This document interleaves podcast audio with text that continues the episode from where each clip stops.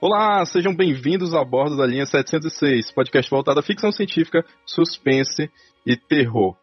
E no programa de hoje eu trouxe dois grandes amigos para falar de Midsommar ou Midsommar. Eu sempre, eu sempre fico na dúvida qual é a pronúncia certa. O meu amigo Marcelo e meu amigo Erlan Bindar. Tudo bem com vocês? Uhul! Palmas! tudo ótimo. Muito Marcelo, obrigado gente. pelo convite. Ah, fui interrompido. Mansplaining. Volta. Pode falar de novo. Me interrupt, né? Não, não quero mais falar também. Tô de mal. Ah, para com a putaria. eu não sei o que eu tava falando, só tava, só tava me enrolando pra parecer legal, divertido. Assim, uma boa tarde a todos, uma ótima tarde. Esse programa vai ser recheado de, de- de frases de Inês Brasil. que mais? Que isso, gente? A gente vai falar só sobre arte, É cultura, a gente vai falar sobre atualidades e fazer mais tipo, mapa, mais Exato. mapa astral, não sei nem. Ah, galera. Então é isso aí. A gente vai falar desse filme maravilhoso ou não após a vinheta. Se tomar a pílula azul, vem da You? Uma vez que uma ideia se aposta do cérebro, Like tears in rain. Está no ar o podcast Linha 706. Midsommar, o segundo filme do Ari Aster, ou pelo menos o segundo filme famoso dele. Me corrija se eu estiver errado, Marcelo. Tá errado não, amigo. Mas até então nós só tínhamos visto Hereditário, que eu confesso que é um bom filme com um final bem merda.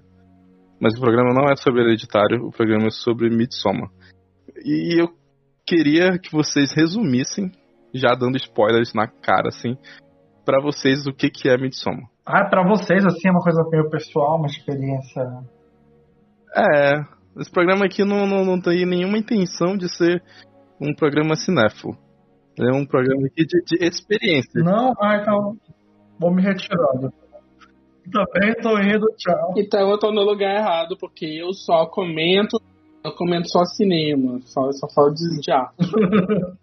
Só arte. Só é, Rubens de filho aqui, né? Exatamente. Vai, Elan, começa, Elan. Ai, o que que é Pablo, o que que é Pablo Vittar? Do nada.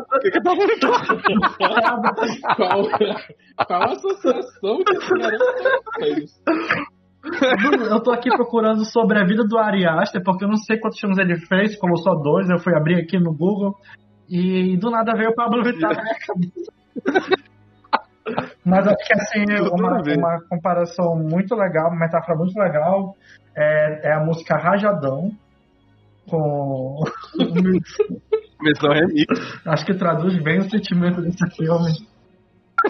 Caraca, exatamente, exatamente. Posso concordar. Tá, o que, é Midsommar pra mim? Pra mim é. Pensar. É, é uma experiência muito sensorial.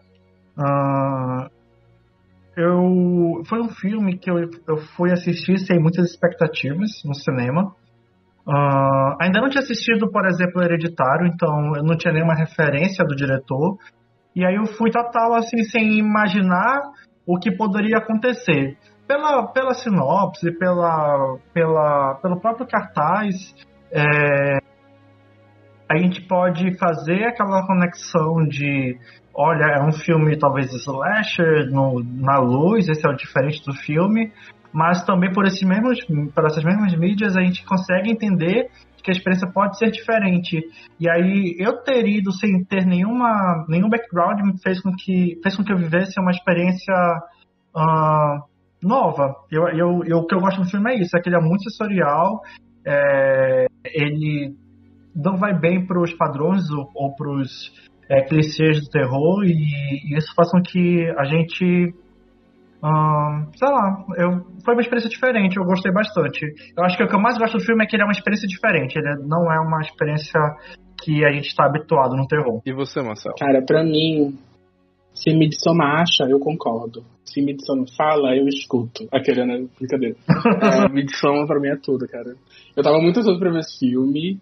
É, eu não gostei de Hereditário. Eu acho que Hereditário é um filme bom, mas eu acho que ele não serviu pra mim. Eu achei ele, assim, um pouco exagerado em alguns momentos, assim, tipo, querendo forçar uma estética, querendo forçar um conceito que às vezes não dá pra engolir.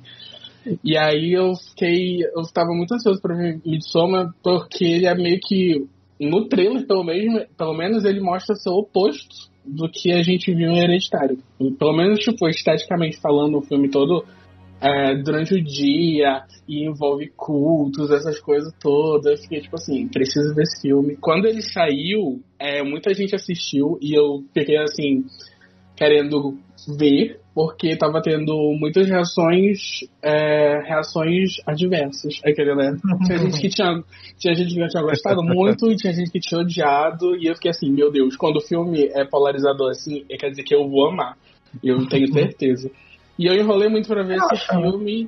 E quando eu assisti, foi realmente isso que o Erlan falou, cara. Foi uma experiência, foi uma vibe completamente diferente. E eu sou uma pessoa que eu não gosto de filme de terror. E aí, tipo, tem certos filmes de terror que eu assisto porque eu sei que eles vão ser além de susto e tudo mais. Eles já vão ser uma coisa mais bem trabalhada.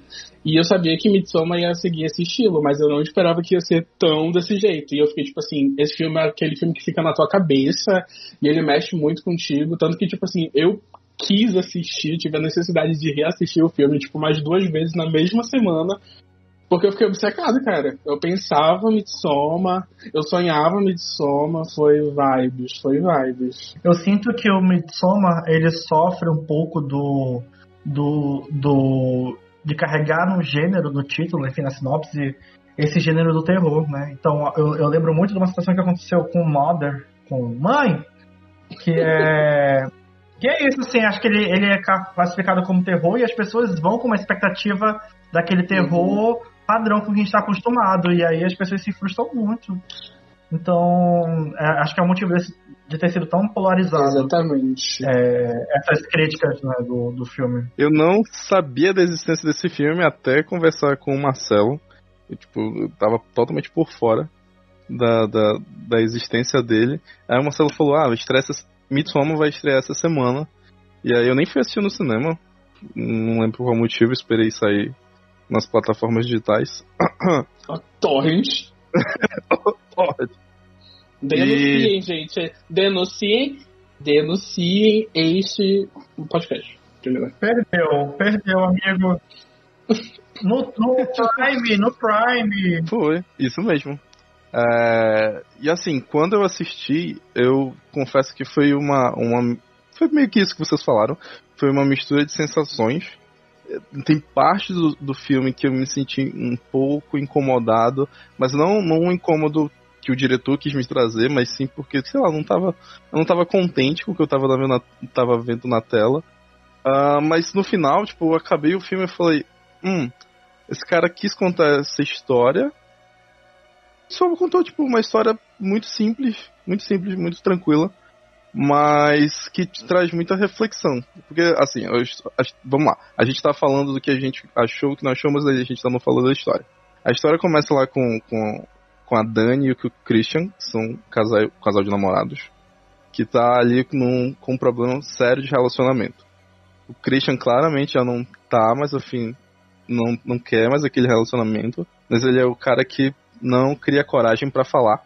E aí fica empurrando o relacionamento com a barriga. E aí a coitada da Dani sofre pra caralho, porque ela gosta muito dele. E ao mesmo tempo ela tem alguns problemas de paranoia e, sabe, não querer que a relação acabe. Então ela tenta de várias formas manter aquela relação entre os dois. Eu vejo a relação dos dois muito como um relacionamento muito abusivo. É, principalmente da parte dele com ela. Logo no começo do filme eu fiquei muito incomodado pela forma como ela se coloca em relação a ele, porque, tipo assim, ela se anula muito em relação a ele, até mesmo quando ela tá, tipo assim, brother, ela tá preocupada com a família dela, o namorado dela tá fazendo lá o famoso gaslighting, dizendo não é nada disso que você está pensando, e no final se confirma isso. E eu gosto muito de como o filme aborda isso, porque ele bota ela num, num ponto assim de essa mina ela é muito dramática, exagerada logo no começo, assim, tu vê que ela tá fazendo um draminha, e aí depois tu vê que esse drama se confirma, que ela tinha razão para estar preocupada desse jeito, ou seja, tu já começa o filme do lado da protagonista, tu vai apoiar ela nas decisões dela daqui pra frente, entendeu? É muito chato, cara, muito chato o que esse cara faz com ela, e é muito frustrante pra gente assistir e ver como ela, ela realmente se reduz quando ela tá com ele. Tipo, o cara esquece o aniversário dela, ela fala, não, eu que não lembrei ele. Fala, mano, como assim? Tu tá errado, não pode ser ideia. E aí, tipo, quem, acho que qualquer pessoa que já pesquisou sobre Midsommar já, já viu que o diretor falou que ele fez esse filme é pra superar um relacionamento, né? Tipo assim, isso é um filme de que fala muito sobre isso. E ele tem todo esse aspecto de culto e coisas estranhas, sobrenaturais e blá blá blá, mas ele é, tem uma mensagem que também é muito real, que é sobre a forma como a gente se relaciona. Uma, uma visão que eu tenho do filme, que eu consegui ver dessa forma, não sei se vocês, se vocês percebem isso, né? É muito claro um relacionamento abusivo é, dos dois, e assim, onde claramente a prejudicada é a, é a personagem principal, esqueci o nome dela. A Dani. Mas. A Dani, exato. Mas é, eu não gosto muito dessa visão maniqueísta de que um é muito mal e um é muito bonzinho, sabe? Uhum. Eu sinto que é uma construção onde os dois também não sabem lidar com essa situação e os dois não têm maturidade para lidar com isso. E assim, claramente, dentro desse relacionamento que eles estão que eles vivem, ela é a frágil e ela acaba a pessoa com, com quem se anula, mas eu também percebo muito de um cansaço deles de não conseguir lidar com a carga emocional que é o relacionamento. Então, assim, é, e, eu, e eu acho que isso faz com que ele canse do relacionamento e age daquela forma, entendeu? Então, eu percebo que o filme traz um pouco dessa questão, mas pelo percorrer e até pela própria trajetória, o final do filme, a gente entende que o filme é um projeto de. é um, é um processo de superação dela, desse relacionamento, né? Mas eu gosto de encarar dessa forma como não necessariamente tem um muito errado e um muito certo. Tem um errado, tem um certo, mas eu acho que o filme traz uma profundidade que a gente permite com que a gente entenda os dois personagens, sabe? Eu particularmente não fiquei com tanto ódio do personagem. É, ele é babaca, o homem, mas, mas sei lá. Eu, eu me penso que talvez naquela situação eu não saberia como reagir também no lugar dele. Enfim, eu, eu, eu, tive esse, me posicionar dessa forma. Ah, eu discordo total, eu discordo com discordo. Aquele, né? Não, tipo, eu fico, eu fico, eu fiquei, eu fiquei com muito ódio desse cara, principalmente nessa última vez que eu assisti. Porque, assim, sei lá, pra mim ficou muito mais claro toda essa questão de machismo mesmo e, tipo, das relações humanas baseadas no, no, no, machismo. Porque, tipo assim, a forma como o homem se relaciona emocionalmente é muito diferente como uma mulher se emociona emocionalmente, porque a construção que a gente tem na, na nossa vida é muito diferente. O homem é ensinado que ele não pode lidar com as emoções, que ele não pode demonstrar emoções, ou seja, ele tem um total distanciamento emocional de qualquer coisa. E quando a mulher está num período muito mais frágil e, e ela tem essa. Ela é permitida sentir as coisas, o homem ele se distancia disso e ele joga tudo isso pra mulher. E aí eu acho que, tipo, a problemática é justamente essa. O cara, o cara pode estar tá não sabendo lidar e é tudo, tudo normal. A gente não sabe lidar com tudo, entendeu? Mas ele não conseguir comunicar, ele jogar essa responsabilidade só pra ela, ele fazer, ele anular os sentimentos dela para que ele mesmo não encare os sentimentos dele. Isso daí foi o que mais me incomodou no filme e é uma realidade muito chata, porque os homens, no geral, são muito assim. A galera é ensinado a não sentir, né? Isso é muito. Isso que tu falou é muito acentuado pelo hall de amigos que ele tem. Exato. Exato, exato. Né, que tá ali o tempo todo pressionando ele pra. Ah, você vai pra Suécia, deixa tua namorada aí, e lá vão ter suecas gostosas, e você vai poder transar à vontade, sabe? E é tipo, é, é, é pura metáfora, né, do, do, da sociedade heteronormativa, machista que a gente vive, né? O tempo todo forçando os, os caras a, a, a, ser dessa forma. E a, no começo eu, baguncei que, que o programa não é não é para ser um programa cinéfilo, mas a gente tem que ressaltar os aspectos técnicos desse filme, como a montagem, como o movimento de câmera e a própria, a própria metáfora na, na, no roteiro desse filme que, que reforça muito essa mensagem que o Ari Aster quer passar. Então a gente tem. Eu vi os stories, os stories do Marcelo hoje mostrando o racó dele da, da hora que ela fecha a porta no quarto e, e, e aí a cena corta, ela tá fechando a porta no banheiro. A, a própria atuação da Florence Pugh, que eu acho essa atriz linda de morrer, é, quando a irmã dela morre, que ela começa a chorar no telefone. Cara, essa cena eu reassisti o filme. Eu assisti o filme pra fazer esse programa. E quando eu tava vendo essa cena, tipo, essa a segunda, é a segunda vez que eu, tô assisti, assisti o filme.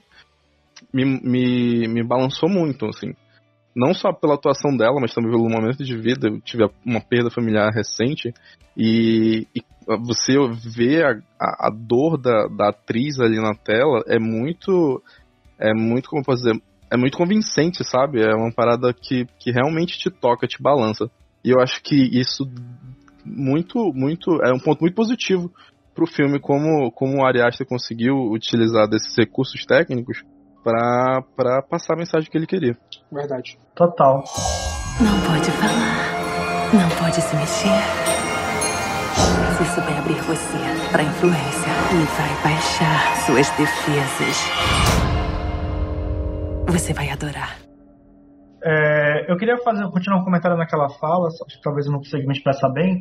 É, de forma Uhum. alguma eu, eu quero relativizar ou minimizar o, o machismo ou o relacionamento abusivo que eles viviam. É, é muito claro de que tem um, tem um certo e tem um errado, mas assim, o que eu particularmente gosto do filme nesse quesito, nessa questão, é de que o, eu, não, eu não vejo o cara simplesmente como aquele vilão de filmes de terror que tem uma, tem uma cicatriz feia, ele tem comportamentos malvados, ele reforça isso o tempo todo e tudo mais. Eu, eu sinto que ele é humano ali, sabe? Ele é humano no sentido de ele reproduz todo o machismo da sociedade e tudo mais, e não necessariamente por, porque ele é puramente uma pessoa ruim, mas eu sinto que é porque ele reproduz o que está ao redor dele, que os amigos compartilham, ele tem alguns pensamentos machistas, ele não sabe lidar com aquilo, ele não tem a maturidade para discutir. Eu acho que o filme consegue traduzir essas coisas, sabe? Que não é simplesmente um cara que só é escroto e que quer ser escroto com ela. Ele é escroto porque ele é escroto por causa da sociedade, por causa dos amigos, por causa do- da situação, porque ele não sabe lidar com a perda da namorada dele, talvez ele não se poste tanto com a namorada dele,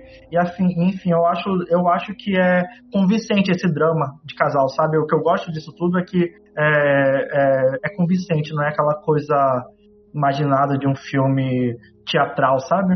Não sei se vocês concordam comigo. Sim, eu, eu concordo, sim. Concorda, Marcelo? Eu concordo, Não. amigo. Eu acho que, é, assim, é, eu, eu, eu crio a birra do, do personagem, com certeza eu odeio ele, mas eu sei que é- ele é muito mais do que, tipo, uma, ele é o vilão. É, tipo, ele não é o vilão. Ele é uma, uma peça daquele negócio. Tem suas complexidades, tem suas profundidades, e o filme, ele realmente ele dá espaço pra gente ver isso e analisar, assim, de uma forma mais profunda mesmo. Eu acho massa isso no filme, né? Ah, e falando sobre profundidade, eu acho que um. Não sei se não chega a ser um problema, mas eu acho que a profundidade também se, reuse- se resume a esses dois personagens, né? Os demais ali, na minha percepção, não fazem muita diferença no contexto, não adicionam muito ao, ao enredo, ao drama. Não sei se tu concorda. Ah, eu consigo, é, tipo, eu consigo ver cada elemento daquele filme, assim, tanto de personagem quanto até alguns acontecimentos, alguns atos e tudo mais. Tipo, é tudo muito funcional pra mim. Eu sempre eu consigo ver que eles têm uma função na história e tudo mais. Por mais que é, não seja 100% é, é, aprofundada, ela te dá uma ideia ela- e ela já te guia. Ela, ela tem uma função mais narrativa. De, tipo assim, nesse momento Uhum. ela significa tal coisa e ela vai combinar com outro fato que vai acontecer depois e tudo mais. E aí, tipo, por exemplo, eu acho que, sei lá, eu imagino, né, que o, o roteirista, quando ele, tipo, criou o, o- os personagens que são os amigos do Christian, ele quis que cada um representasse alguma coisa, entendeu? Porque, tipo assim, o Josh, ele é uma coisa que eu acho, sei lá, ele fala muito, tipo, de uma ambição e, a, e até que ponto a gente é, a gente passa dos limites para conquistar as coisas que a gente quer. Eu gosto que tipo, é uma coisa bem leve, assim, ele não aprofunda muito, mas tipo assim, ele te dá aquela reflexão. Já o Mark é, é um é o cara mais escroto do mundo. E eu acho que ele fala muito sobre essa sociedade que a gente vive, que é muito superficial e que é muito desligada das coisas, e que o ego é lá em cima, que tu não consegue ver as coisas que tu pode dividir com os humanos hoje e ter as trocas que tu tem, porque, tipo assim, no momento que ele chega lá, ele, tu já vê que ele já tá, tipo, reclamando, ai, tem insetos aqui, ai, eu não tô gostando disso, ai, eu quero as gostosas. O cara é superficial do caramba. Então, tipo, eu sinto que por mais que não seja mega aprofundado, cada personagem tem um significado muito importante pra história, pra história e eu acho que, tipo, é, eles são todos muito a favor da personagem principal, que é a Dani. E eu sinto que a Dani ela tem que enfrentar todos esses monstros de certa forma para poder ela mesma fazer as pazes com ela, entendeu? Eu acho que ela, eles estão lá como dispositivos emocionais de enfrentamento para ela. E aí, tipo, eu acho que na medida que cada um vai sumindo, significa que também, de certa forma, a própria Dani tá se engrandecendo. E aí eu acho isso muito bom. Porque eles são pessoas terríveis, aquele, né? E, não- e meio que, tipo, Assim, eu concordo com tudo que tu falou, mas no final, no final não, no, durante a trama eles meio que acabam se tornando aquela ferramenta de filme de terror que tipo vai morrendo um por um até que fique o Exato. O que eu sinto é que a morte deles não tem algum impacto, sabe? Eles vão sumindo, mas isso já vai acontecendo no momento do filme onde o próprio filme não dá muita liberdade para eles conseguirem sentir é, a, a, falta deles ou isso refletir algum impacto na vida dos personagens. E aí por isso que eu, às vezes eu acho que são meio desconexos. Eles estão vivendo ali, aí acontece um monte de coisa, eles somem e os personagens não necessariamente sentem isso. Tanto que acho que o Christian só percebe isso quando ele tá fugindo pelado pelo, pela casa.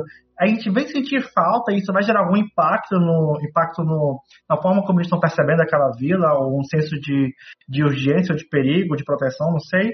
É quando os amigos londrinos Uhum. começam a sumir. E aí eu acho que o filme falha um pouquinho de, de conseguir conectar, um- conectar esses pontos, sabe?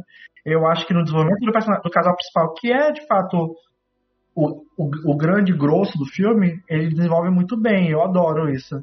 Mas nesses elementos ao redor, eu já fico meio inquieto. Talvez também me falte a sensibilidade de leitura do, do Marcelo. Achei muito legal a fala dele aqui, né? Mas tu não acha que, que essa, essa anestesia das pessoas estarem desaparecendo não é por culpa daquele culto maluco que a galera tá enchendo eles de.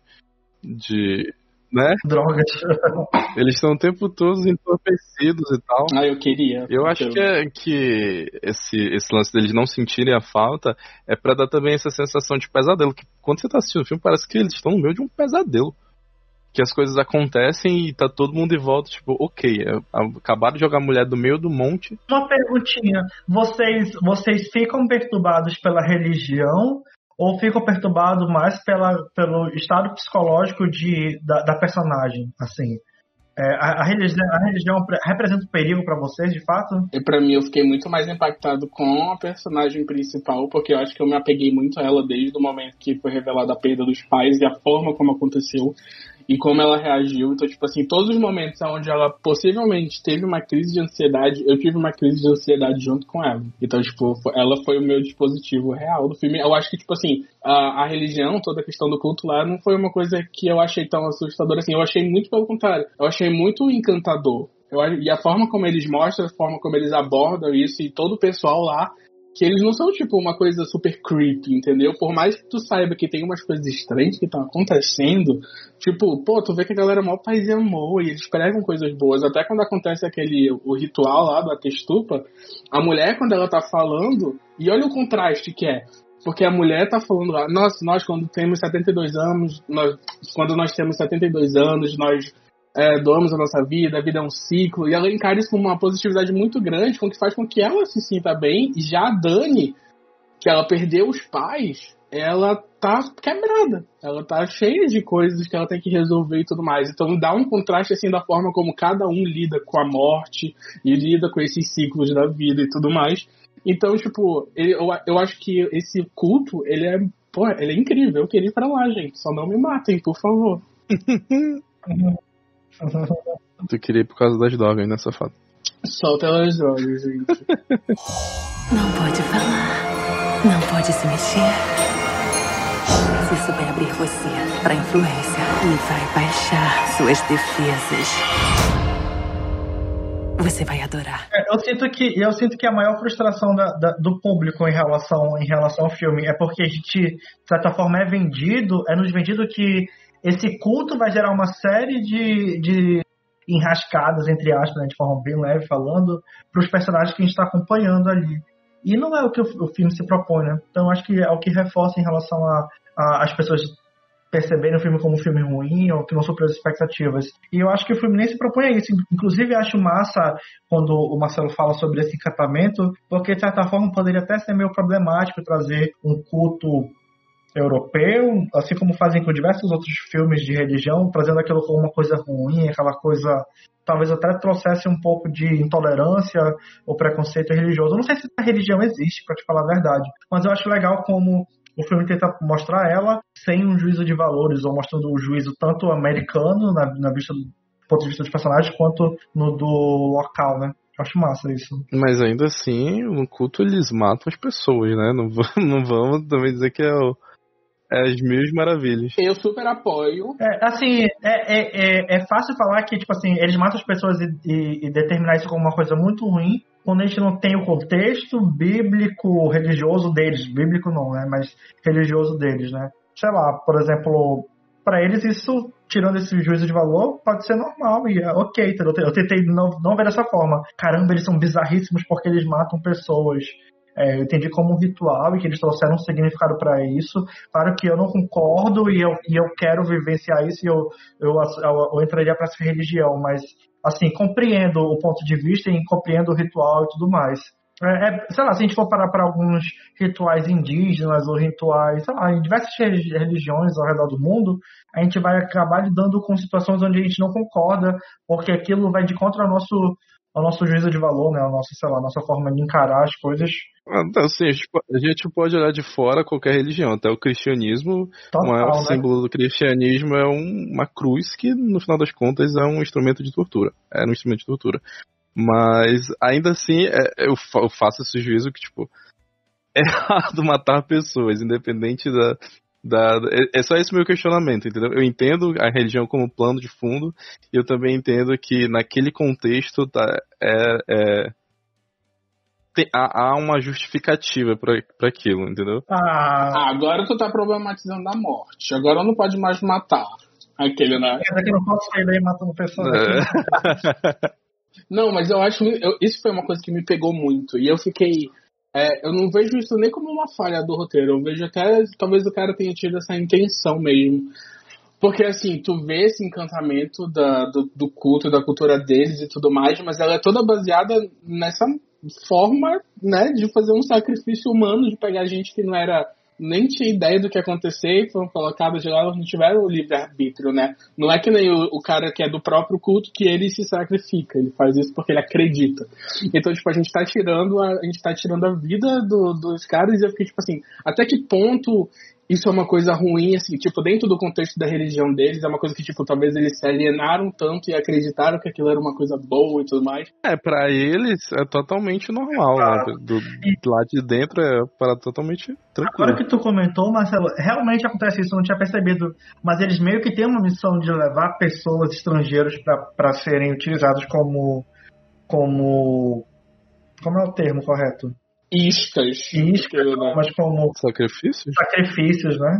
De fato. É, eu lembrei agora da cena no final que eles falam sobre isso. Pois é, eu fiquei imaginando o Pele, que foi o que levou todo mundo. Ele era amigo de geral, entendeu? E aí eu fico pensando, cara, pra ele levar todo mundo pra morrer, será que ele é uma pessoa ruim? ele, é ele tava pensando na morte de todo mundo, já planejando assim, porque ele se transparece ser uma pessoa super da paz e amor e dos cogumelos. E aí eu fiquei pensando que real- realmente, talvez, tipo assim, a ideia do que aquilo significa realmente faz um sentido pra ele e ele realmente acredita naquilo e tudo mais. Então isso daí pra mim faz mais sentido.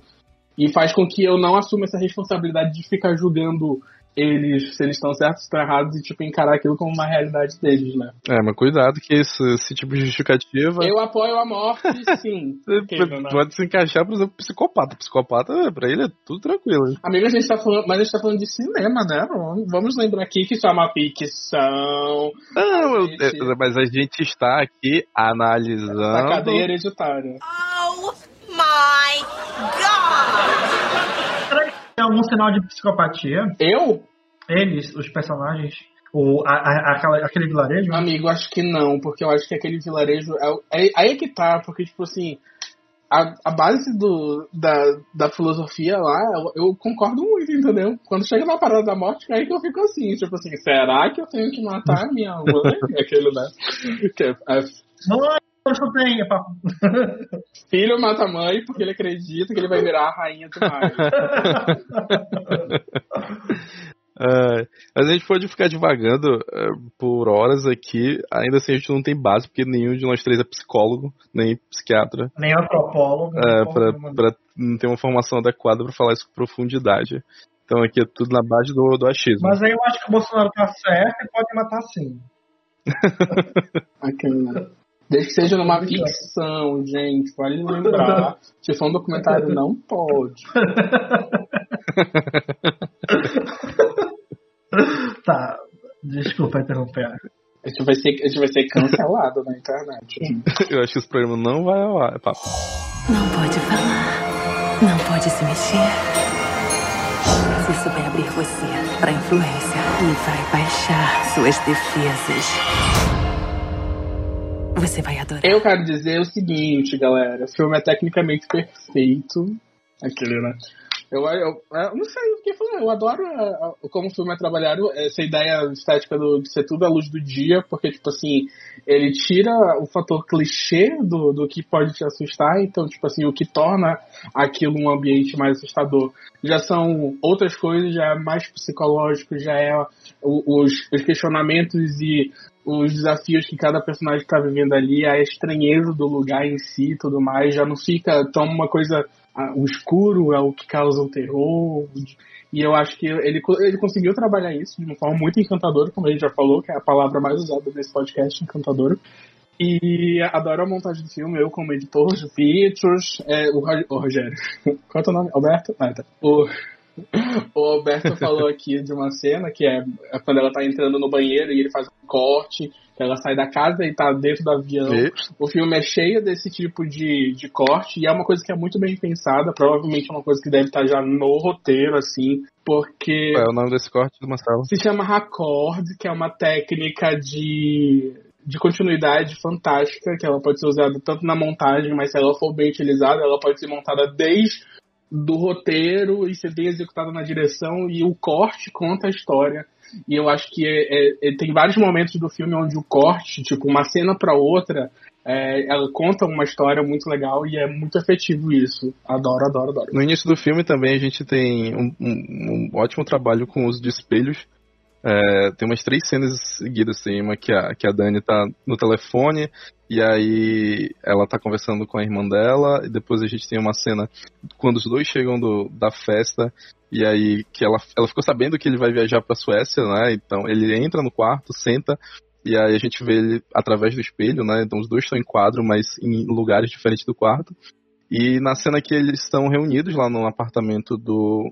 Esqueci o nome do personagem. Mas que, os, que é, ele, ela entra no quarto e aí a gente só vê ela através do reflexo do espelho. Que eu, eu acho que foi uma forma do, do, do Ari Aster de tentar mostrar desconforto, né? Ele, a gente nunca tá olhando para ele diretamente, é sempre pelo reflexo do espelho, é sempre com, com uma, né, uma maneira indireta, né? Eu acho que também é muito tipo, distanciamento também, distanciamento dos personagens e distanciamento de si mesmo, entendeu? Quem eles se enxergam e etc. Exato. Muito profundo. Uma coisa que eu gosto muito do filme tecnicamente é que esses recursos visuais ou narrativos, eles não estão ali é, simplesmente para deixar o filme bonito ou deixar o filme, é, sei lá, agradar os olhos, encher os olhos, né? Eu sinto que eles, eles de fato colaboram, colaboram com uma, né? com uma mensagem. E aí, quando a gente começa a ver os personagens conversando através de reflexo, uma coisa que ele faz muito é, é o uso de profundidade. Nem que às vezes os personagens estão no mesmo lugar, mas o, a iluminação deles são diferentes, as cores que eles estão vestindo são diferentes, isso gera sempre um reforço de distanciamento. E é quando uhum. ele deixa claro no começo do filme que o filme se fala, o filme se trata sobre relacionamentos, sobre como eles lidam uns com os outros, com os sentimentos uns dos outros, enfim. Então, eu acho que ele utiliza esses recursos para reforçar a mensagem dele. E ele faz isso tanto com esse momento de reflexo, profundidade, essas transições que de telas que acontecem de câmera, não sei como é que se fala o termo, termo técnico, não sou da área de edição, nada disso. É, mas é, eu gosto que ele se dá também durante os diálogos, que é para reforçar ainda mais essa, essa mensagem de essa mensagem de que é sobre relacionamento. Né? Outra coisa que eu gosto muito esteticamente do filme é que ele se assemelha muito a uma fábula ou uma, ou uma, uma contagem de história escrita ou oral, não sei. Então, as fazem muito uso de ilustrações, acho que a paleta de cores, a, a, enfim, acho que isso reforça um pouco desse, desse ambiente de religião, de místico, de, de diferente. Encantador. De encantador também. É, eu gosto muito, acho ele muito coeso em diversas decisões, eu acho isso muito legal. No início era perfeito. Eu tenho né? um problema com esse filme. É muito chato admitir que esse filme tem defeitos. Porque Eu, eu É- vejo é- é um- defeitos nele também. É pra gente falar mal, bora falar. É uma, coi- é uma coisa que me incomoda, foi o que me incomodou muito em Hereditário e que me incomodou de leve, assim, eu tento relevar em Midsommar. que é tipo o, o uso. É, exatamente. É o uso exagerado desses recursos que a gente estava falando agora. Tipo assim, eu acho que ele consegue construir uma linha narrativa a partir do visual muito lindo de se ver e muito funcional também, que realmente conta a história. Mas tem uns momentos que eu acho que é super exagerado. Por exemplo, quando ela tem uma cena que ela é bem aberta, mostrando que ela tá acordando na cama e é, tipo na parede tem um quadro de uma menininha com um urso. Ai meu Deus do céu, revele mais o filme pra gente, Exato. pra depois a gente, Mas sabia, a gente assistir no YouTube. Marcelo. Aí veja 16 coisas que você não percebeu no filme. Ah, eu acho isso tão. Mas é uma coisa que as pessoas não percebem.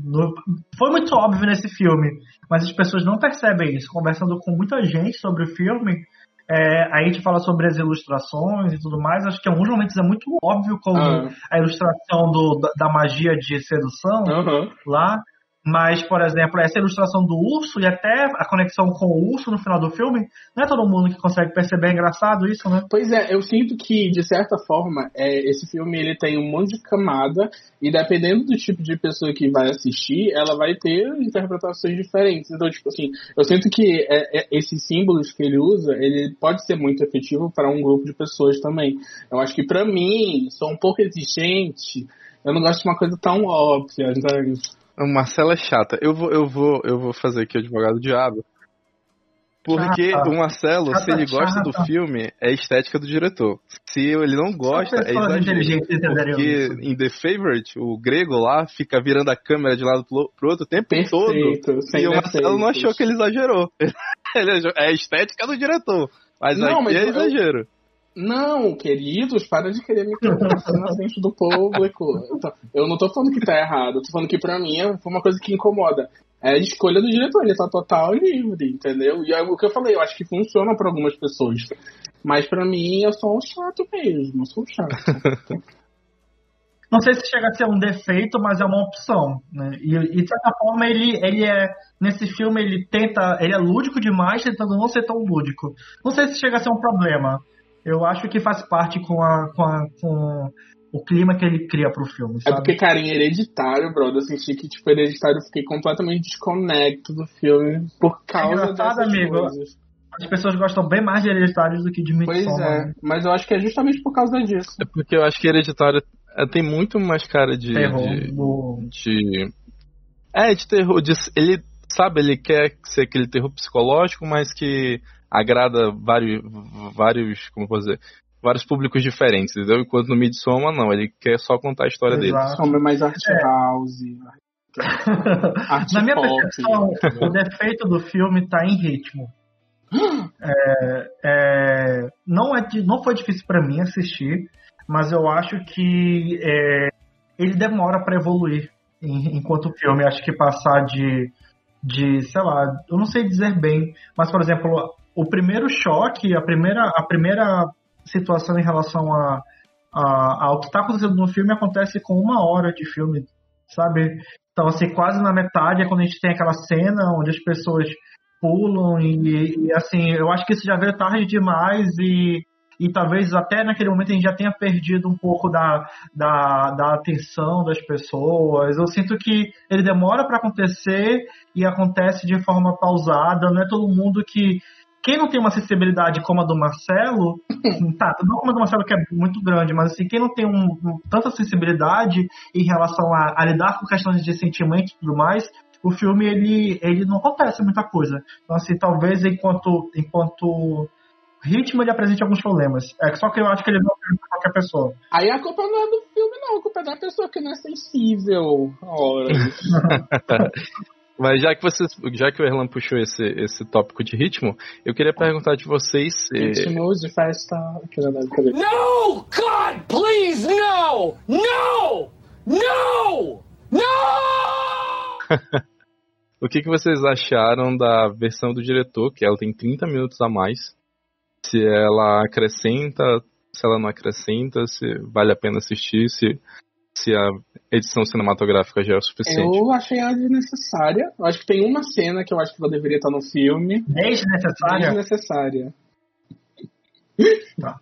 Calma, um de cada vez, vai. Calma, Erlan, não fica com raiva. Aquela. Desnecessária, caralho. Eu só queria entender a palavra que eu não entendi. Poxa, mano. É é desnecessário. Ela já foi necessária, ela não é mais. Exceto uma cena. Da briga à noite. E é a cena do. Que o menininho. Ele ia, ele ia se jogar no rio e tudo mais. Porque essa cena, ela contextualiza a morte da menina, entendeu? Se a gente. é, no final do filme, na- no corte cinematográfico, a gente vê uma menina lá que ela tá toda encharcada. A gente não entende como foi a morte dela. E tá, ok, beleza. O filme não responde várias perguntas. Mas, tipo assim, pô, se tu tem uma cena que ele vai te dar um pouquinho mais de entendimento daquela personagem, que é, tipo, querendo ou não, uma ferramenta importante pro filme, eu acho que ele deveria ter colocado. Era uma ceninha assim, cinco minutinhos, gente. Não vai. A galera que vai sair do filme vai sair antes daquela cena, sacou? Ó, eu, eu não vi com grandes problemas a versão estendida, porque muito, boa parte das cenas elas são extensões das cenas que já existem. Não tem. Acho que a única cena que é a parte disso tudo é justamente essa cena à noite, onde se mostra é, essa possível morte de uma criança afogada e a briga do casal logo em seguida. Que isso é totalmente é, à parte. O- todas as outras, no que eu percebi, são, são extensões das cenas que já existiam. Na minha percepção, o filme já tem um problema de ritmo, entendeu? Então, essa- esses 30 minutos a mais ou a menos, é, dentro desse filme, não, eu não vi, senti- eu não senti diferença. De certa forma, eu acho que até dá um pouco mais de contexto, então eu acho ok. Não sinto que meia hora a mais para esse filme tornaria ele mais comercial, menos comercial. Mas tu sabe que eu. Ai, eu não consigo ver problema de ritmo nesse filme. Eu acho que ele tem um ritmo perfeito. Baianita. Principalmente quando se trata de terror e pela forma como o filme é vendido como terror, a gente, logicamente, que vai assistir o filme esperando aquele rush do terror. E esse filme, ele não gera isso. Ele realmente ele tem um outro ritmo. Mas é que tá. É, eu sinto que, tipo, muita coisa a gente consegue fazer uma leitura muito profunda. Essas lacunas onde a gente acha que não tá acontecendo nada. E aí eu acho que esse é um ponto muito positivo do filme, porque aí ele. Eu acho que o terror ele se torna até mais real, porque é- ele meio que tá, tipo assim, sendo vivido no dia a dia, no cotidiano, naquela coisa que, tipo, não é no momento mais sobrenatural e mais assustador do mundo. Tu vê, tipo, a Dani, ela tem um monte de coisa engasgada na garganta, e, tipo, cara, tem terror maior que isso. E, tipo, eu pesquisei, eu lembro que quando eu assisti, eu fui no grupo Dias de Cinefilia do Facebook, aquele não é fazendo publi, aquele não é nada. E eh, eu vi eh, a galera comentando sobre o filme, teve muita gente que teve crise de ansiedade real assistindo esse filme. E aí eu acho que é, tipo, é, é- esse filme, é a mágica dele, é justamente ele conseguir despertar a- na gente exatamente o que que aqueles personagens estão sentindo, principalmente a Dani. E eu acho que muito disso vem dessas lacunas, desses momentos onde a gente não espera que vá acontecer coisas grandiosas. E não acontece. Quer dizer. Não, assim, eu gosto do filme, gente. Então, assim, eu não, eu não vejo problema de. Eu não, eu, eu não me incomodo com o ritmo dele. Mas eu sinto que, que comercialmente ele não tem um ritmo. Né? Sim, é, Assim, o filme não é pra todos, não é para todos. Exato. Mas eu, Eu, acho acho que essa é a maior, seja a maior fragilidade dele, sabe? Mas é que tá, eu acho que é- por ele não ser pra todos, eu acho que todo mundo devia assistir. Porque assim, ele é o tipo de filme que ele não é, ele não tem que ser, todo mundo tem que sair gostando. né? Ele é um filme que ele tem que, ele tem que incomodar. E eu acho que quando uma pessoa não gosta de um filme desse, ele- isso fala muito sobre a percepção que a pessoa tá tendo, entendeu? Então, é tipo, é cinema como método de autoconhecimento aí, é muito legal. É, tem, tem dois pontos legais na tua fala, Marcelo, que é. Tem primeiro, vários pontos a- legais, amigo, tem vários Não, só dois. Vou falar dos dois únicos pontos legais da tua fala. Mas é, é, em relação a se incomodar, né? Eu acho que as pessoas não se permitem tanto a, a ter esse tipo de reflexão e no fim, final estarem incomodadas e isso ser percebido como, poxa, isso, isso foi um aspecto positivo do filme, então isso ajuda a aumentar a percepção de que o filme é ruim. Então, porque, por exemplo, tem esse incômodo e não percebem que, porra, que legal, o filme me fez, me fez ter esse sentimento. Enfim. E eu sinto que, que sobre. Eu esqueci qual era o outro ponto. Amigo, quer que eu lembre? Ah, Era só, era só uma coisa legal mesmo. Não, eu sinto que é isso, assim, o filme é, é isso. E outro ponto, talvez, que eu não sei se tu falou exatamente sobre isso, mas eu fiquei pensando enquanto tu falava, era de que pessoas que, com que não passaram por sentimentos muito próximos, por exemplo, uma crise de ansiedade ou essa angústia da personagem, talvez tenham uma dificuldade de criar empatia com ela. Né? Uhum. Ah, lem- ah, lembrei um pouco o que eu ia falar. É, ah, eu esqueci não, peraí, que eu Queria um remédio para. Pressão alta. É, não. Parkinson? É, não. Alzheimer? Isso. É, eu, tô- eu eu- eu lembrei que eu tava falando outra fala, eu terminei a fala e esqueci. É... Você. Ai, não me pressiona, Calma, respira. porra. Tá, continua aí. Cancela. Calma, respira. Cancela. Respira e fala agora. Fale. Ah, Apaga tudo que eu falei, eu não quero passar desse episódio. Não pode falar. Não pode se mexer. Se souber abrir você para influência e vai baixar suas defesas. Você vai adorar. Se eu pudesse resumir esse filme em uma palavra, seria catarse. E é muito exatamente isso. Porque esse filme, ele. O que é catarse? Amigo, é uma explosão de coisas que te leva pra cura, entendeu? É tipo purificação. tava drogado assistindo esse filme. Hã? Tu tava drogado Eu tava. Eu estava mesmo. E eu acho que filme é muito sobre isso, sobre essa libertação e essa autoconexão que a personagem principal tem de ela encontrar lar, de ela encontrar família, não só naquele lugar, mas tipo nela mesma. Ela precisou tipo assim eliminar todas aquelas coisas ruins na vida dela para que ela pudesse dar voz à, à realidade do que ela realmente sente, do que ela realmente é. E esse filme ele é, é tipo, é para mim esse filme é extremamente emocional. Ele primeiro ele conecta a gente por meio da- dessa ansiedade que essa protagonista tem e que é muito fácil de se conectar porque todo mundo sofre algum tipo de ansiedade, então é muito fácil você imaginar como aquilo poderia surtir efeito na tua vida e tu vê dentro do filme mesmo é, tem algumas cenas muito específicas onde tu vê que o pessoal tá sentindo dor aí todo mundo começa a gritar de dor tu vê que o pessoal uma pessoa tá fazendo bebê lá e o pessoal tá gemendo junto essa cena. é a o- cena da Dani, que ela tá chorando, que eu acho que é aquele momento, aquele momento que realmente ela bota pra fora tudo que ela tava guardando a vida toda. E aí todo, todas as mulheres apoiando ela, chorando junto com ela, entendeu? Tipo assim, nossa senhora, eu acho aquilo super poderoso. E a cena final do filme, brother, pra mim é tipo extremamente poética e eu não consigo ver aquilo como uma coisa ruim, uma coisa. Tipo, né, naquele momento que, tipo assim, bravo, que final feliz, entendeu? Porque ela realmente, finalmente chegou nesse ponto onde ela precisava chegar. Foi uma conclusão de jornada muito, muito linda. Eu adoro muito a conclusão do filme. Eu acho que ela conecta todos os pontos, assim. Eu, eu, eu sou muito fã.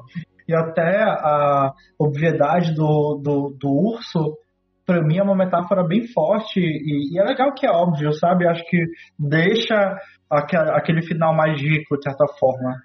É, Eu tenho uma outra crítica, não sei se vocês concordam comigo ou não. Ah, já foi a parte da crítica, agora é só elogios. Não. Não, aí tu- na edição ele bota lá junto com, com, com a parte da... É live, amigo, é live. Né? Vai, dá-lhe. A outra crítica que eu anotei aqui é, é que às vezes o filme ele pesa um pouquinho a mão em relação ao ritualístico e chega a, a- ao ponto de às vezes ser muito cômico, sabe? Não sei se vocês concordam. E pra mim eu acho que o maior peso na mão nesse sentido é na cena do sexo do do Christian com a, com a local, esqueci o nome dela. E eu, eu sinto assim que o filme se perdeu nesse momento e ficou cômico, sabe?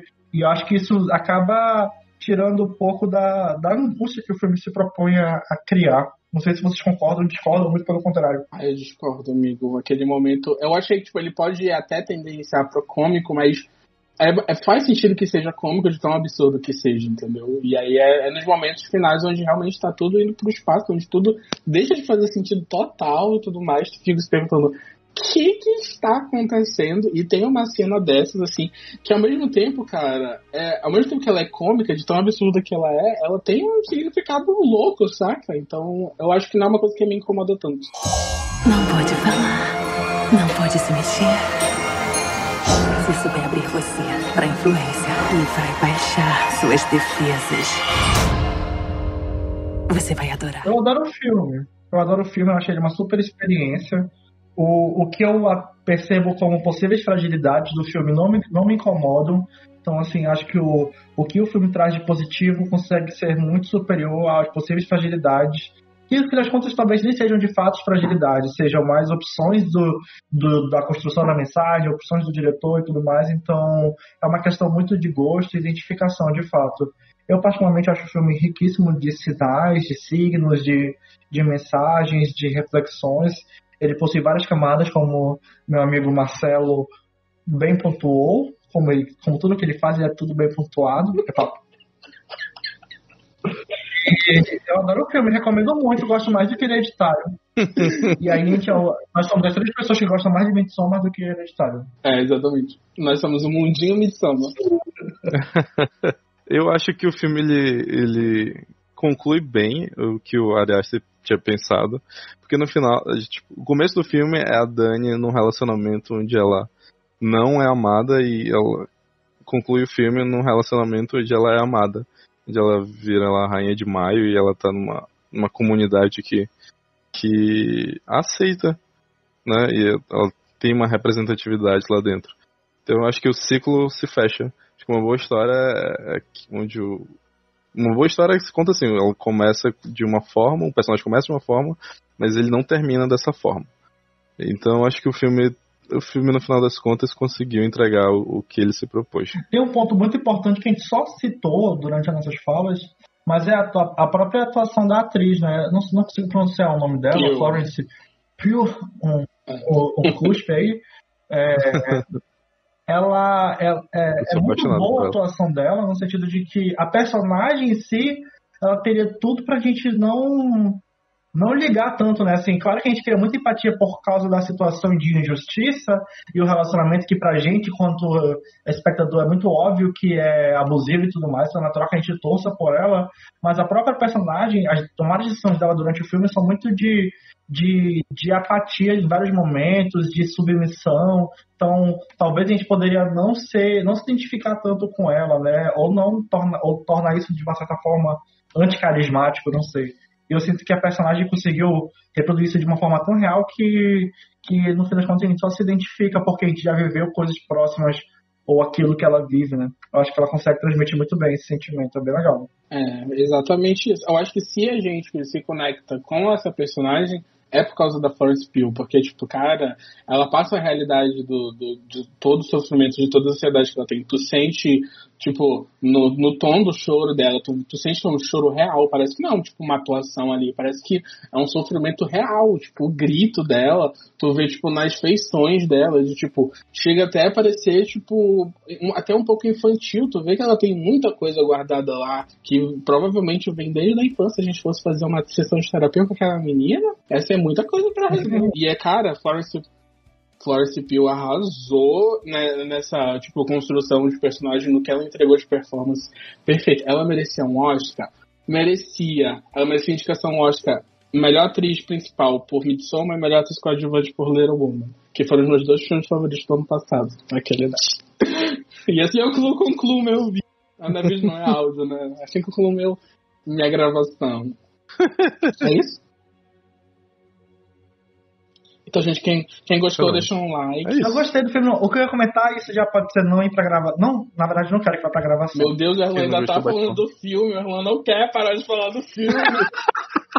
ele gostou mesmo. Ele gostou mesmo. Fala, Erlan. Deixa ele falar. Deixa, deixa a garota brincar. É, é de que o Christian, aquele ator muito gostoso, né? Aí eu, eu fiquei muito. peguei uma birra desse cara tão grande que eu nem consigo apreciar. Que é uma otária. Já o Pelé, eu adorei, fiquei chorando. Por mais que ele tenha, ele, te, ele tenha convidado os amigos para matar os amigos, isso daí não, não, é um ponto muito positivo, não é uma coisa que eu procuro no cara. isso, isso ficou claro se ele levou essa galera pra, pra ser morta, ou, ou, ou que eles, como eles reagiram lá, fizeram eles ser mortos? Não, acho que eles já estavam predestinados. Até porque, tipo, eles falaram que é tipo um evento que acontece de 90 em 90 anos. Então, eu acho que ele saiu assim, vai lá, procure uns é 90, 90 anos, né? Achei que era todo ano matavam a galera. É. Não, eu acho que eles têm um evento anual, mas esse era um especial que acontecia de 90 e 90 anos. Eu acho, eu acho que o sacrifício é de 90 e 90 anos. Eu espero pra, pra que eles não matem tanta gente assim. Aquele, né? Fala como se fosse real. Uma coisa que eu acho importante pra galera que. Ai! Pra galera que ainda não assistiu esse filme. É que eu acho que, sabe, a gente tem que assistir o filme não com todas as suas expectativas e com as ideias que os trailers e a divulgação do filme causam. Acho que qualquer filme, não é só esse filme. A gente tem que aprender a apreciar o filme pelo que ele está entregando, pelo que a gente está assistindo, não pelo que a gente está idealizando dele. Porque, tipo assim, um filme como Midsommar é muito enriquecedor a experiência, entendeu? Acho que tanto, tipo, tu gostando do filme e tu não gostando do filme é uma experiência extremamente válida tu assistir ele pra realmente tu sair com alguma percepção. Não importa se ela é positiva ou se ela é negativa. É en- entender por que tu gosta, entender por que tu não, tu não gosta. Porque o filme ele comunica muita, muita coisa.